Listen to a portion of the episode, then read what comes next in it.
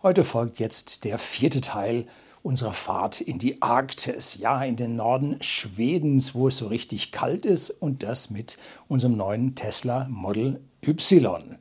Den ersten Tag haben wir eine riesige Strecke ganz durch Deutschland vom Süden, vom Starnberger See, wo whisky.de, der Versender hochwertigen Whiskys an privaten Endkunden in Deutschland und Österreich zu Hause ist, bis jenseits der deutsch-dänischen Grenze in das kleine Örtchen Appenrade geführt. Dort konnten wir wundervoll in einem kleinen Hotel übernachten mit Tesla Destination Charger und damit waren wir am nächsten Morgen gleich vollgeladen und konnten starten. Das Hotel war mäßig besucht und erstaunlich war es, dass am nächsten Morgen ein Tesla Model S in Rot, ein 100D genauso wie meiner, neben uns, mein Alter, neben uns stand und wir hier einen Größenvergleich äh, vornehmen konnten. Zu dieser Fahrt bin ich von der Firma E-Mobility Driving Solutions in Blankenhain bei Weimar mit einem kleinen Dongle und einem Adapterkabel ausgestattet worden, wo so ein kleines Bluetooth-Teil einem die Möglichkeit gibt, die gesamten Fahrzeugdaten auszuwerten. Ich habe das kostenfrei erhalten. Vielen Dank dafür. Einen Link zu diesen Teilen finden Sie unten in der Beschreibung. So, und jetzt nach diesem kurzen äh, Intro geht es dann los.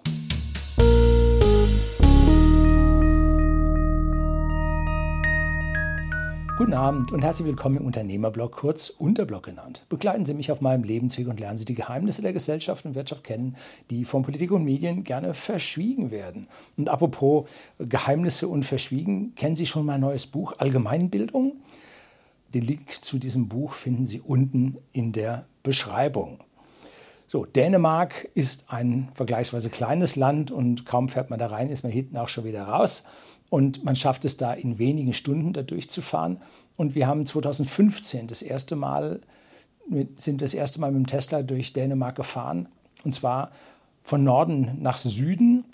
Und zwar, als wir vom Nordkap zurückkamen, damals mit unserem 85er Tesla Model S. Da gibt es Videos von der Reise zum Nordkap und vom Nordkap wieder zurück. Finden Sie beides auch unten in der Beschreibung. Insgesamt habe ich die Strecke, ich glaube jetzt achtmal mit dem Tesla durchfahren und jedes Mal gab es mehr Ladestationen auf der Strecke, dass es also immer besser und besser wurde. Wie ich am Anfang schon bemerkt hatte, stand am nächsten Morgen ein Tesla Model S neben uns am Destination Charger. Und so kann man jetzt hier auf diesem kurzen Bild- und Videosequenz sehen, wie die Größenverhältnisse des Model Y zum Model S sind. Und da merkt man, das Model S ist deutlich flacher, aber dann doch ein Stückchen breiter. Und so wie die da so eng da drin stehen, kann man die Länge nicht erkennen. Das Model S ist, glaube ich, fast 30 Zentimeter länger. Vom Hotel aus ging es dann gleich auf die Autobahn und die ist in Dänemark nur mal auf 130 km pro Stunde beschränkt. Und es ist dort ein sehr harmonisches Fahren. Allerdings wird dieses Limit nur allzu oft weiter gedrosselt. Ähm, für kleine Länder halte ich Tempolimits für vertretbar, denn sie sind dort nicht so schädlich in Sachen Wohlstand wie in Flächenstaaten wie bei uns, wo man am Tag ja durchs Tempolimit entweder zwei oder gar drei Termine schaffen kann.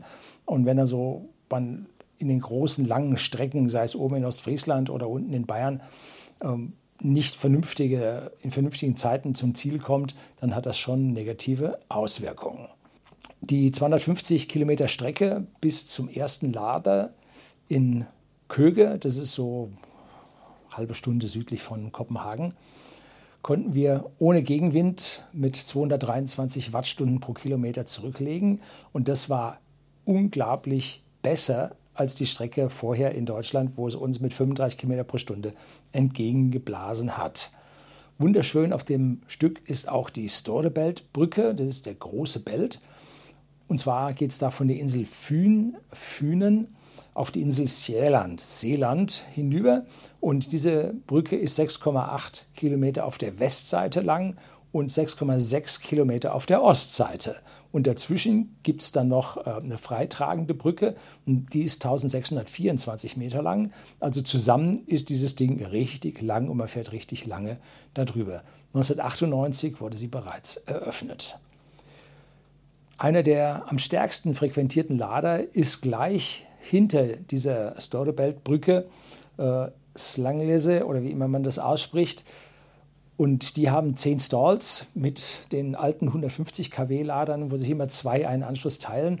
Und da kamen wir 2020 zurück und haben gesagt, ach, machen wir nicht Köge, gehen wir zu dem. Und der Charger dort ist dermaßen belastet. Wir kamen also als Vorletzte an und mussten uns Ladeleistung mit anderen teilen. Da lädt man dann halt nur so viel, dass man gerade bis zum nächsten kommt. Das kannten wir ja schon aus Nempitz. In Köge, wir haben also dieses Mal diesen Lader übersprungen und sind weiter bis nach Köge gefahren. Und in Köge mussten wir auch nur zehn Minuten laden. Eigentlich mussten wir nicht laden, das war so ein kleiner Sicherheitslader, damit wir unser Tagesziel Malmö erreichen konnten. Der Lader dort ist riesig, 26 Stalls, ein schräges Dach oben mit Photovoltaik drauf, eine gigantische Konstruktion, äh, wundervoll. Und dort war, war sehr wenig los, dass wir dort einen Lader für uns alleine hatten. Und so kamen wir dort bei einer Restreichweite von 101 Kilometer an und konnten dort super weiterladen.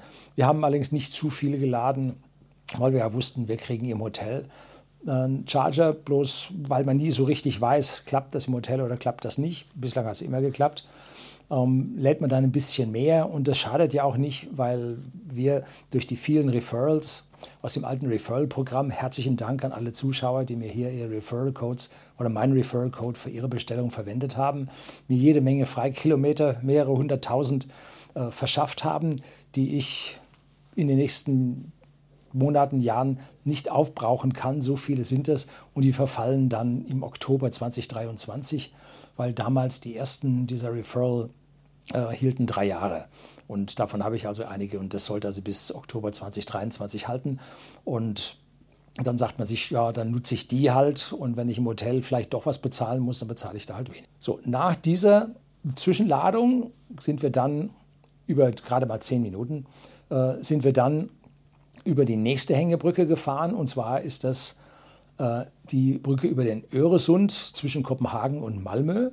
Und das ist die längste Schrägseilbrücke mit kombinierter Straße und Eisenbahn der Welt. Ja, sie haben gesucht, bis sie eine Kombination gefunden haben, wo sie die längsten waren.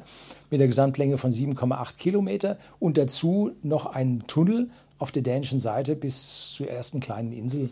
Und die ging dann erst im Juli 2000 in Betrieb. Ja, genauso wie äh, die Storebelt-Brücke äh, zahlt man auf die Öresundbrücke auch Geld. Ich muss zu meiner Schande gestehen, ich habe die Kreditkarte da reingeschoben, habe nicht geschaut, was es kostet, weil zahlen musst ja eh, ne?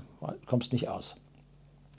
In der Innenstadt von Malmö hatten wir ein Hotel mit Lademöglichkeit gebucht, allerdings kein Tesla Destination Charger, sondern einen kommerziellen Anbieter, ich wusste gar nicht, was das war, nennt sich ChargeNote und da lädt man sich die App runter, dann trägt man die Kreditkarte ein, fertig. Also einfacher geht es nicht. Und der Preis war mit 3,5 Schwedenkronen pro Kilowattstunde auch ziemlich mäßig.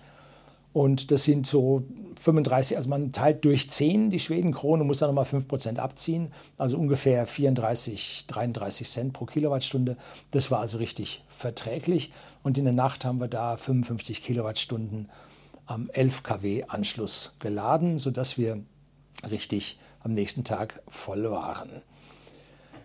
Da wir nur 396 Kilometer an diesem Tag zurückgelegt hatten, kamen wir recht früh in Malmö an. Das Wetter war wundervoll, war sonnig und konnten uns jetzt noch zwei von diesen Scootern, E-Rollern, äh, ausleihen. Die App hatten wir noch äh, und konnten da eine tolle Stadtrundfahrt machen.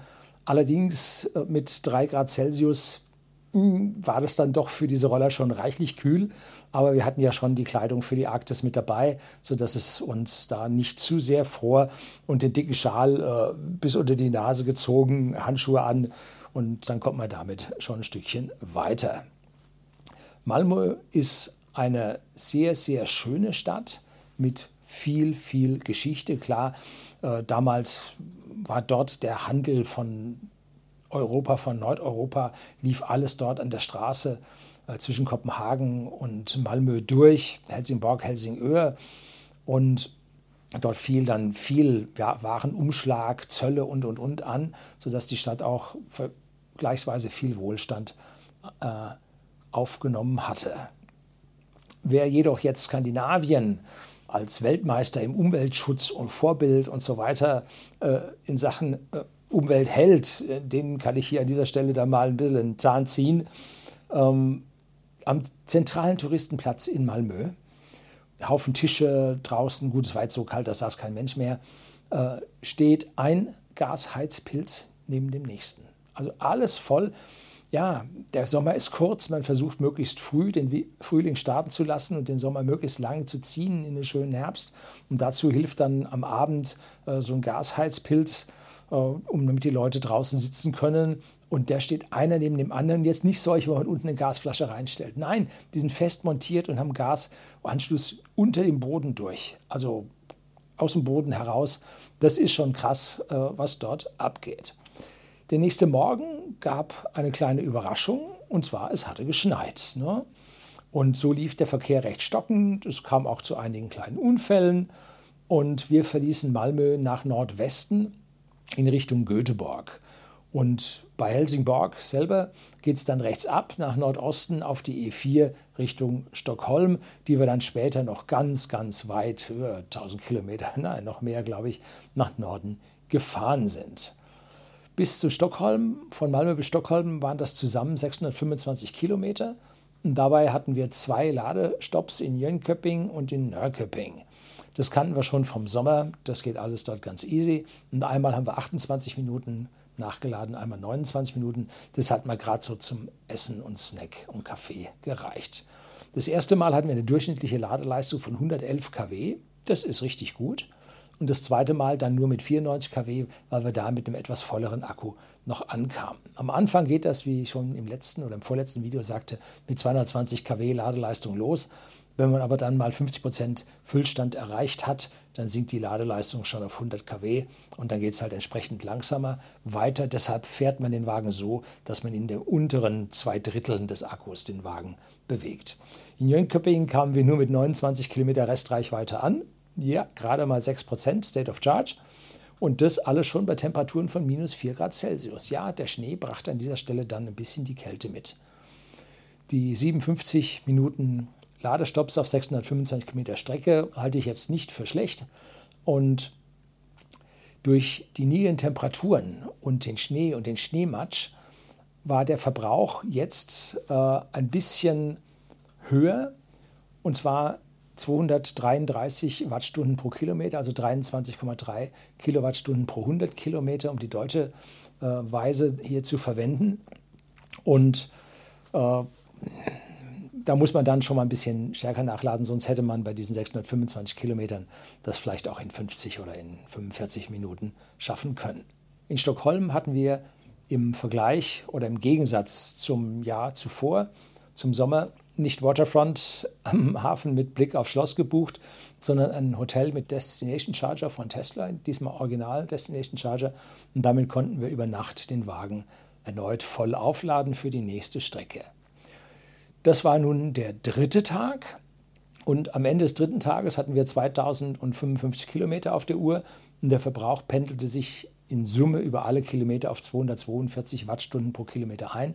Und da merkt man, wenn man langsamer fährt, wie jetzt bei Tempolimits in Dänemark und in Schweden. In Schweden gibt es sehr, sehr oft 110, hin und wieder darf man 120 fahren und sonst ist so 90, 70.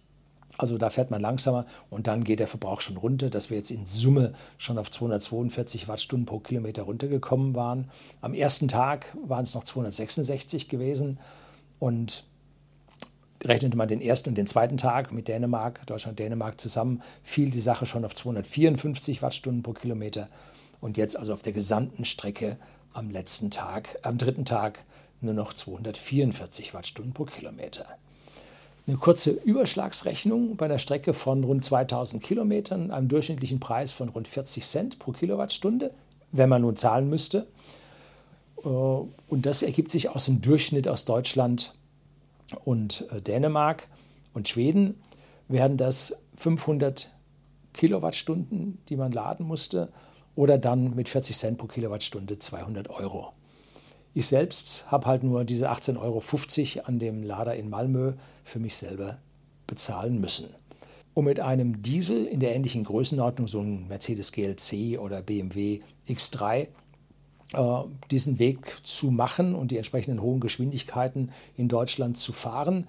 Wie gesagt, die 150 Kilometer pro Stunde plus 35 Kilometer pro Stunde Gegenwind. Und im Schneematsch auf der Autobahn hätten diese Fahrzeuge sicherlich 8 Liter Diesel auf 100 Kilometer benötigt. Und bei einem Durchschnittspreis, den wir jetzt auch wieder zwischen Deutschland und Schweden rechnen müssen, von 1,85 Euro, ja, bei Schweden steht es bei 21,4 äh, Schwedenkronen rechnet man das dann mit den 1,75 Euro in Deutschland und dazwischen dem Preis in Dänemark um, dann kommen wir ungefähr auf einen Verbrauch, den wir mit dem Diesel von 300 Euro gehabt hätten. Also die Hälfte mehr, 50 Prozent mehr als mit dem Strom.